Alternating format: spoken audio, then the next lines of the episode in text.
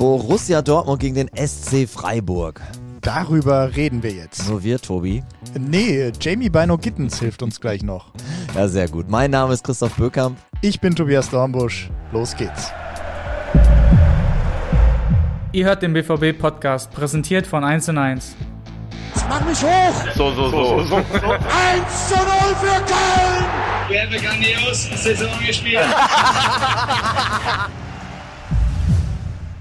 Herzlich willkommen zu diesem Ausblick auf den 19. Spieltag und unser kommendes Heimspiel. Wir hocken in der Geschäftsstelle von Borussia Dortmund, wer weiß, wo die ist, an der B1 natürlich, dritte Etage und durch die kahlen Baumkronen können wir es sehen, unser schönes Stadion da hinten am Horizont. Ja, da werden am Samstag äh, die Dortmunder gegen die Freiburger spielen. Und du, Tobi, warst eben schon im Stadion, in dem schicken TV-Studio Ecke Nordwest. Ne? Ich vertue mich da auch immer, aber es ist Ecke Nordwest mit einem tollen Blick auf den Platz und da war ein Moderationspult und da wurde das Feiertagsmagazin aufgenommen. Wie war es? Äh, sehr gut war es. Moderator war diesmal Patrick Ovomoyela, denn im Intro habt ihr schon gehört, Jamie Bino Gittens war zu Gast. Der spricht noch Englisch in Interviews. Darauf kommen wir bestimmt später zu sprechen. Ähm, nee, und der hat ein sehr schönes Interview geführt mit Ovo. Kommt der 18-jährige Jamie Bino Gittens eigentlich dann mit dem Auto? Kommt er mit dem Taxi? Kommt er mit dem E-Scooter oder? Das haben wir uns äh, vorab auch gefragt. Äh, ich habe auch nachgefragt. Also er nimmt Fahrstunden, ah, okay. hat seinen Führerschein aber noch nicht. Deswegen wurde er jetzt mit dem Taxi gebracht und dann auch wieder abgeholt. Denn er musste ja im Anschluss pünktlich am Trainingsgelände sein. Training. Da stand die Trainingseinheit auf dem Plan. Sehr gut. Also keine Frage, ich denke, alle BVB-Fans erleben Jamie auf dem Platz eher furchtlos. Und das hat er in, in äh, Interviews auch schon mal gesagt, das muss er auch sein, wenn er da in, ins 1 gegen 1 geht. Aber ist er dann in so einem TV-Studio, ne, da hängen zig Lampen unter der Decke, da gucken drei Kameras auf ihn und da steht der riesige Ovo neben ihm. Ist er dann auch furchtlos oder merkt man ihm das schon an, dass das was Besonderes ist? Es ist was Besonderes für ihn. Also ich würde jetzt nicht sagen, er ist furchtvoll. Ähm, mhm. Ähm, er gibt gute Antworten, aber äh, er ist noch kein Medienprofi. Also ja. ich glaube, mit zwei, drei Jahren Erfahrung und dem ein oder anderen Interview, vor allem TV-Interview mehr, ja. wird das noch besser werden. Aber also das ist absolut ein super Gast trotzdem. Also sehr gute Sätze, sehr auf den Punkt. Da musst du nichts kürzen.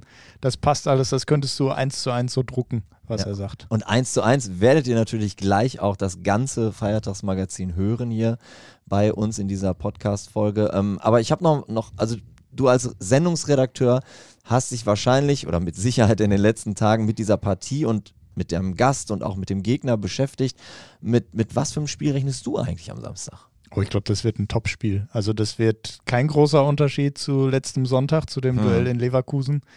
Freiburg ist punktgleich. Die haben jetzt vielleicht nicht die ganz großen Namen in ihrer Mannschaft, aber die haben eine extrem gute Situ äh, Organisation. Hm. Die haben extrem gute Standardsituationen. Aber wenn ich das richtig im Kopf habe, haben wir eine extrem gute Heimbilanz gegen Freiburg yes. und deswegen bin ich am Ende zuversichtlich. Zu Hause läuft es ja auch in dieser Saison eigentlich recht gut.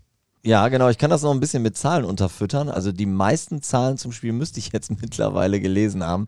Ähm, was euch gefallen dürfte, den BVB-Fans, wir haben die letzten 14 Bundesliga-Heimspiele gegen Freiburg nicht verloren. Also sogar 13 davon gewonnen, also 13 Siege, ein Unentschieden. Und ich erinnere mich noch ziemlich genau ans letzte Heimspiel gegen Freiburg. Da bin ich nämlich Last Minute für Boris Rupert im Netradio äh, eingesprungen. Und ich würde wirklich sagen, das war eine der besten ersten Halbzeiten, die ich je vom BVB gesehen habe. Also wer sich zurückerinnert, das war auch damals äh, an einem 19. Spieltag. Und da hat wirklich alles funktioniert. Thomas Meunier mit einem Doppelpack in der ersten Halbzeit. Wir gehen dann mit 3 zu 0 in die Pause und gewinnen das am Ende mit 5 zu 1 ja, ich glaube, das würde allen äh, sehr gut gefallen, wenn das am Samstag nochmal so ähnlich laufen würde. Und ja, vielleicht auch das erste Bundesligator von Sebastian Aller für den BVB fallen könnte. Er war auf jeden Fall schon ein paar Mal nah dran. Ne? Ja, also in Mainz ja. hat er sich den Ball so einen Tacken zu weit ja. vorgelegt, als er alleine vor dem Torhüter war. Das zweite Tor in Leverkusen macht er, wenn Tapsoba ihm nicht den Gefallen tut, da vorher ein Eigentor zu schießen. Ja. Das soll uns egal sein. Tor er geht ja auch nur hin, weil er schon wartet quasi. Ne? Genau, also er, er macht die Bewegung ja sogar mit. Das sieht man in einer Slow-Mo äh, wunderbar. Aber also ich bin mir sicher, das wird bald klappen, vielleicht sogar schon am Samstag. So, dann wollen wir euch nicht länger ähm, auf die Folter spannen hier. Jetzt kommt das Feiertagsmagazin mit Patrick Obomoila und Jamie Bino Gittens aus unserem Stadion. Ähm, wir werden uns an zwei Stellen in der Sendung nochmal melden, denn das Ganze ist natürlich weitestgehend auf Englisch. Und falls ihr an der einen oder anderen Stelle denkt, oh, was erzählen die da? Äh, wir werden das nochmal für euch aufarbeiten, keine Sorge. Und jetzt ist Ovo dran. Hello and welcome to the Matchday magazine. I'm really looking forward to this episode because we have a shooting star of the BVB here with me, Jamie Bino Gittens. Welcome, Jamie. Thank you very much. Thank you. You've been out quite some time, so first question has to be how is things? Uh, I love it now. Obviously, playing back on the pitch with the fans and my team is the best feeling. Yeah. So, yeah, I love it really. Are, are you back to 100% already? I don't think so. I'm, I'm near, Yeah. say 95%. Okay, you're getting there. Getting You're there slowly. Yeah, yeah. Um, just looking at you during your comeback, you scored right away. Just uh, what went through your mind in that particular moment? Uh, just emotions. I was gonna cry on the pitch when I scored because it's been three months since injury, you know, my shoulder injury. But um, yeah, it was good to be back and I scored a goal. Um, every time when you come on the pitch, you actually you're quite active. You you use that time that you get um, right away. Isn't there a lack of let's say uh, rhythm with, with your with your playing? Yeah, like, I got to be direct to make the team play faster because that's what I do. It's my job to help the team score goals, and yeah, that's part of my team to score and be direct on the pitch. Before we head deeper into the conversation, we want to have a quick look back on Jamie Bino Gittens' season so far.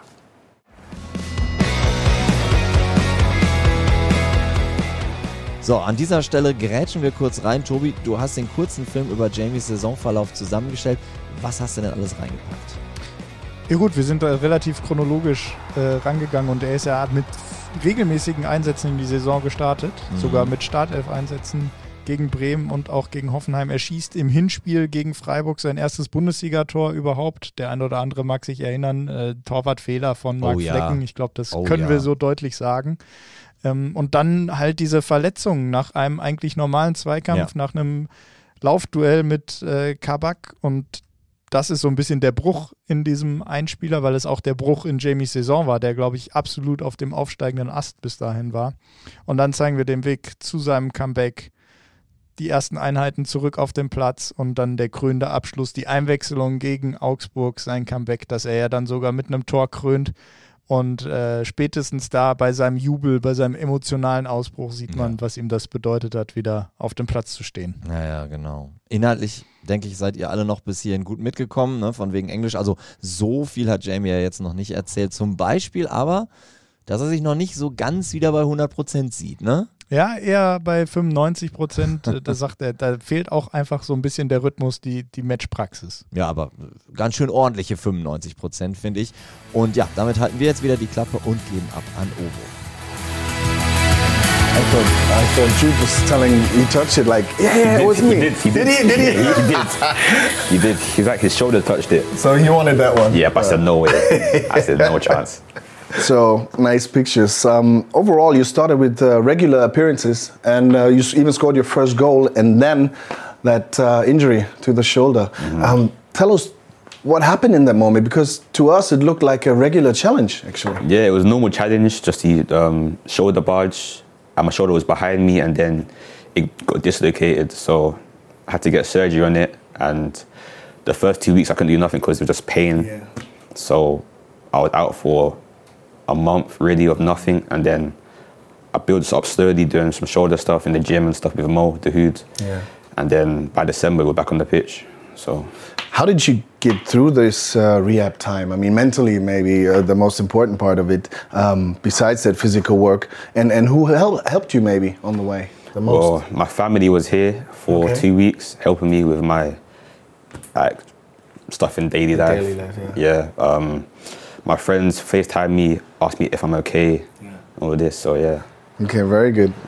When we have spoken in the summer during the big interview, uh, you told me you wanted to help the team and you want to become a regular in the starting 11. So far, I could say you helped the team uh, a lot, actually. Um, how far do you think you're still away from getting that, that one of the number 11 uh, uh, players on the pitch, that starting 11? For me, I think quite far because I was injured for quite a long time. So I've got to gain some more match fitness, of course, and then yeah, with time it should hopefully step into place. Edin, the coach, Edin Terzic, uh, in one of his uh, recent press conferences said uh, that that you're an amazing player, and he really was uh, stunned by all the things you can do with the ball. Um, what does his support mean to you?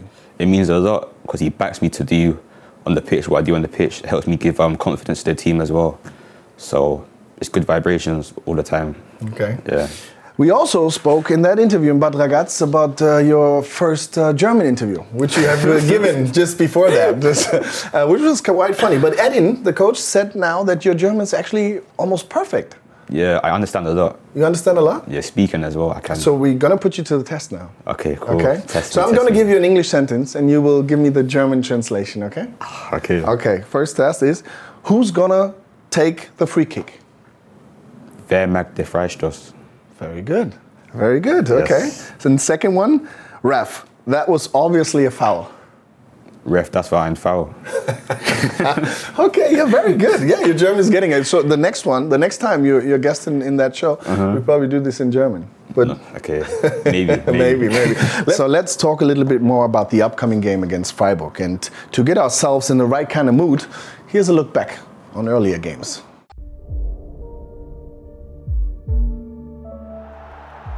So, Tobi, ein paar Momente aus Spielen gegen Freiburg, so würde ich das jetzt mal übersetzen, was Ovo gesagt hat. Was denn für Momente?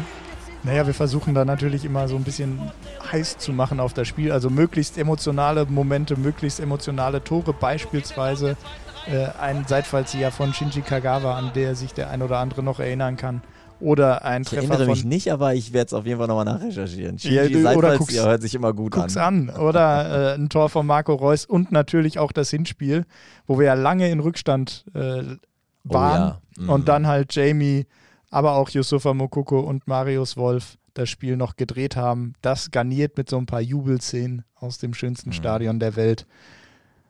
Jetzt Das ist haben, der Einspieler. Jetzt haben wir gerade eine ganze Menge von Jamie gehört. Was sind denn so die Aussagen, die bei dir am meisten äh, hängen geblieben sind? Weil wir haben ja versprochen, ein paar von den englischen Sachen wollen wir nochmal aufgreifen. Ja, ich fand es sehr eindrucksvoll, wie er mit seinen 18 Jahren von seiner Verletzung und dem Umgang damit gesprochen hat, Mhm. wie er beschrieben hat, durch die Schulter, da war er zwei Wochen komplett raus, da war nur Schmerz und er konnte nichts machen und wie er sich dann wieder rangekämpft hat und zum anderen äh, seine Deutschkenntnisse haben mich persönlich auch überrascht. Also der versteht alles, dem kannst du kein X für ein U mehr vormachen Wer auf macht den Deutsch. Freistoß? Genau, genau. Das in seinem kleinen äh, Test, den wir da eingebaut haben. Also er versteht alles, er spricht es auch schon gut, Mhm. aber das ist natürlich nochmal ein bisschen mehr äh, Aufregung vor der Kamera. Ich meine, das geht uns ja, genauso, wenn wir mal vor der Kamera stehen. Da ist immer noch eine Portion Total. extra Aufregung dabei und bei uns ist es die Muttersprache, Aber der habt wir ihr, da dann abseits, reden. habt ihr dann abseits von der Sendung auch ein bisschen Deutsch mit ihm gesprochen? Oder? Äh, nee, tatsächlich äh, Englisch, aber oder ich sag mal so, wenn wir uns untereinander mit den Kameramännern oder so abgesprochen haben, dann Deutsch und er hat es meist schon verstanden. Okay. Wir haben es ihm dann nochmal kurz auf Englisch gesagt, aber er nickte schon lächelnd. Also wie gesagt, auf verstehen tut er Weg. alles. Ja, ja, ja. Ja, Gio ist da auch hingekommen, dann schafft er das auch. Also was, was ich besonders interessant fand, waren diese, äh, er hat es, glaube ich, Good Vibrations genannt, ne? Zwischen, zwischen ihm und, und seinem Trainer Edin Terzic. Ich glaube, das ist sicher auch eine Stärke von Edin, dass er so ein ja, sehr empathischer Typ ist, der die Jungs versteht und auch wie sie ticken und was sie für eine Ansprache brauchen, weil ich meine, du hast halt einen Marco Reus, super erfahrener, internationaler Weltstar und dann hast du eben auch Spieler wie ihn, ich will das jetzt gar nicht despektierlich sagen, aber der ist 18, der ist ja fast noch ein Kind. Ne? Und, und ich glaube, da ist schon auch viel Verantwortung beim Trainer, ähm, ja, ihm dann auch das Vertrauen zu vermitteln, dass er sich vor 80.000 Leuten auch mal traut, einen Fehler zu machen und sich das auch nachher einzugestehen und darüber dann halt auch zu wachsen und ja, ich glaube, das, äh, das hat Jamie da so ein bisschen versucht auszudrücken, dass mit diesen Good Vibrations zwischen ihm und Edin, ähm, dass da alles passt und das, ja, finde ich schön zu hören. So, und damit wollen wir zurück ins Feiertagsmagazin. Ovo hat es ja schon erwähnt. Jetzt geht es um das kommende Duell Dortmund gegen Freiburg. Für den BVB. Wolf geht da in den 16er, zieht ab und der Ball ist im Tor. So if you look closely, we also seen uh, some pictures from the reverse fixture where you scored your very first uh, Bundesliga goal. Um, how do you remember that? Um, not just that goal, that whole whole game against Freiburg. The whole game was very fast. I remember because we scored three goals in like 20 minutes or something like this. Um, a tough game, back and forth, but in the end, um, good, good, good to win the team, and yeah. So Freiburg at the moment in the table, they are uh, on same points, level points with us. Um, what will be the key to beat them? To do the basics right, to not concede goals, obviously, because we concede quite a lot of goals, I think, and to score goals. That's where you come in, probably. Yeah. Yeah, you want to help there. Yes. Uh, besides Freiburg, we also play against uh, other direct uh, opponents when it comes to, to table places here in that stadium. Tell me, from your point of view, what's the difference between uh, between home and away games, and what kind of energy do you get off uh, the, the fans in the stadium? Um, I'd say the fans in the home stadium gives us boost because they're our own fans, obviously, and they always support us. Away games, we still hear them, like Yeah. anywhere we go, so we still hear them, but less people. So yeah, it's good to be in a home stadium and play. I will say thank you for taking the time. It was a pleasure to have you here. Thank you. And good luck for the rest of the season. Stay healthy. Yes, I will. Okay. Thank you. So that's it for this week's Matchday Magazine. Also Christoph, was ist denn jetzt laut Jamie der Schlüssel gegen Freiburg? Was hat er gesagt? To get the basics right, hat er gesagt. Ähm, als erstes hat er die Defensivarbeit aufgezählt, also Gegentore. Das können wir beide nicht verschweigen, sind bei Borussia Dortmund in dieser Saison ein Thema. Da kommen wir nicht drum rum. Und ähm, ja, auch wenn es simpel klingt, das Tore schießen selbst nicht zu vergessen. Äh, aber ich weiß nicht, wie es dir geht, aber da mache ich mir bei einem Heimspiel jetzt eher weniger Sorgen.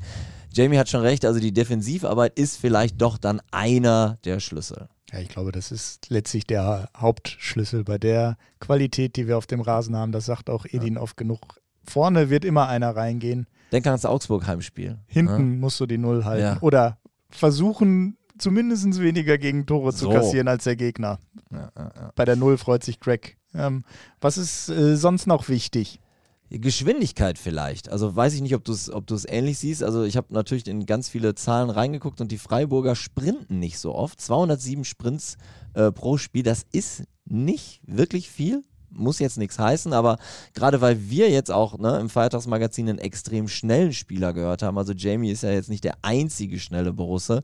Zum Vergleich, also der BVB sprintet im Schnitt 237 Mal pro Spiel. Also hoffen wir vielleicht auf ja so Schnittstellenpässe, die Räume schaffen und in die dann halt unsere schnelle Jungs dann, äh, dann reinlaufen. Und ne, wir haben ja auch äh, die Pressekonferenz mit Edin Terzic geguckt, teilweise in der Kantine, dürfen wir vielleicht verraten. Und da, ähm, ja, da finde ich vor allem spannend so diese Personalie. Wer ersetzt jetzt Sali Özcan? Ähm, der ist ja gegen Freiburg gesperrt. Edin hat sich da wenig überraschend nicht so richtig in die Karten gucken lassen, meinte nur, im Training hätten sich halt alle angeboten, die Trainingswoche sei richtig gut gewesen, ne, auch das Wort Leistungskultur ist da gefallen. Also das wird schon spannend zu sehen sein, ob er jetzt Emre Can nach dem starken Auftritt in Leverkusen auf der 6 lässt und Jude Bellingham jetzt vielleicht einen Nebenmann ins Mittelfeld an die Seite stellt oder ja, oder wie er es halt macht. Und ne, was ist mit Leuten wie Guerrero, was mit Reus, was mit Hummels und so viele Optionen. Also ich bin sehr gespannt, welche Elf dann am Samstag in welcher taktischen Formation auf dem Rasen stehen wird. Aber das ist ja letztlich genau die Luxussituation, die man äh, sich wünscht Mhm. als Trainer. Wo gut, als Trainer wünschst du dir das vielleicht nicht, weil da bist du derjenige, der die Entscheidung am Ende treffen muss und sie dann den Jungs auch noch vermitteln muss. Ja.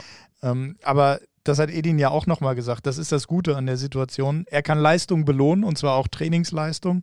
Er muss keine müden oder angeschlagenen Spieler mehr ins Spiel schicken. Und da kannst du dir ja nur wünschen, so eine starke Bank zu haben und jederzeit richtig Qualität einzuwechseln. Also ich denke jetzt nur an das Spiel gegen Leverkusen, wo du in der 85. Minute Mats Hummels und Marco Reus frisch von der Bank bringen kannst. Das hilft, allein die Erfahrung dabei. Ja, und auch im Hinspiel in Freiburg, ne, du hast es ja schon anklingen lassen, wir haben lange zurückgelegen und auch da waren die Einwechselspieler diejenigen, die dafür gesorgt haben, dass wir da am Ende äh, 3-1 äh, gewonnen haben. Das muss es ja nicht heißen, dass wir das auch brauchen im Heimspiel. Was ich mich jetzt so ein bisschen frage, was machen wir aus den Freiburgern? Ne? Also erst holen die sich eine 6-0-Klatsche gegen Wolfsburg ab in diesem Jahr, dann spielen sie unentschieden gegen Frankfurt und gewinnen gegen Augsburg. Ne, Ich denke, wir alle sind uns mittlerweile, alle Beobachter der Bundesliga klar, Freiburg ist nicht mehr das kleine Freiburg, irgendwo da aus dem, äh, aus dem Süd, äh, Südwesten, sondern mittlerweile echt ein Fund in der, in der Bundesliga. Also sie sind halt punktgleich mit dem BVB und eigentlich muss das ein hochattraktives Spiel werden. Also das sagt nicht nur das Bauchgefühl, das sagen auch konkrete Zahlen. Nur die Bayern haben in der laufenden Saison mehr Torschüsse abgegeben als der BVB und kaum ein Team erspielt sich so viele Großchancen in der Bundesliga wie der SC Freiburg. Und ich könnte mir vorstellen, dass Edin in der Woche nochmal besonders viel Wert auf das Wegverteidigen von Standards gelegt hat. Ja, wir waren jetzt, glaube ich, ich dir geht es ähnlich, wir waren jetzt nicht dabei und haben uns die Trainings angucken können diese Woche. Manchmal haben wir ja den Luxus, äh, aber würde ich dir absolut äh, recht geben. Kein Bundesligist trifft häufiger nach Standards als Freiburg, zwölfmal nämlich in dieser Saison schon. Das heißt, jedes dritte Tor der Freiburger fällt in dieser Saison nach einem ruhenden Ball und das ist eine Menge. Ja, und noch eine interessante Statistik: Der SC hat in dieser Saison noch kein einziges Freistoßgegentor bekommen. Ja, vielleicht kriegen wir das ja geändert.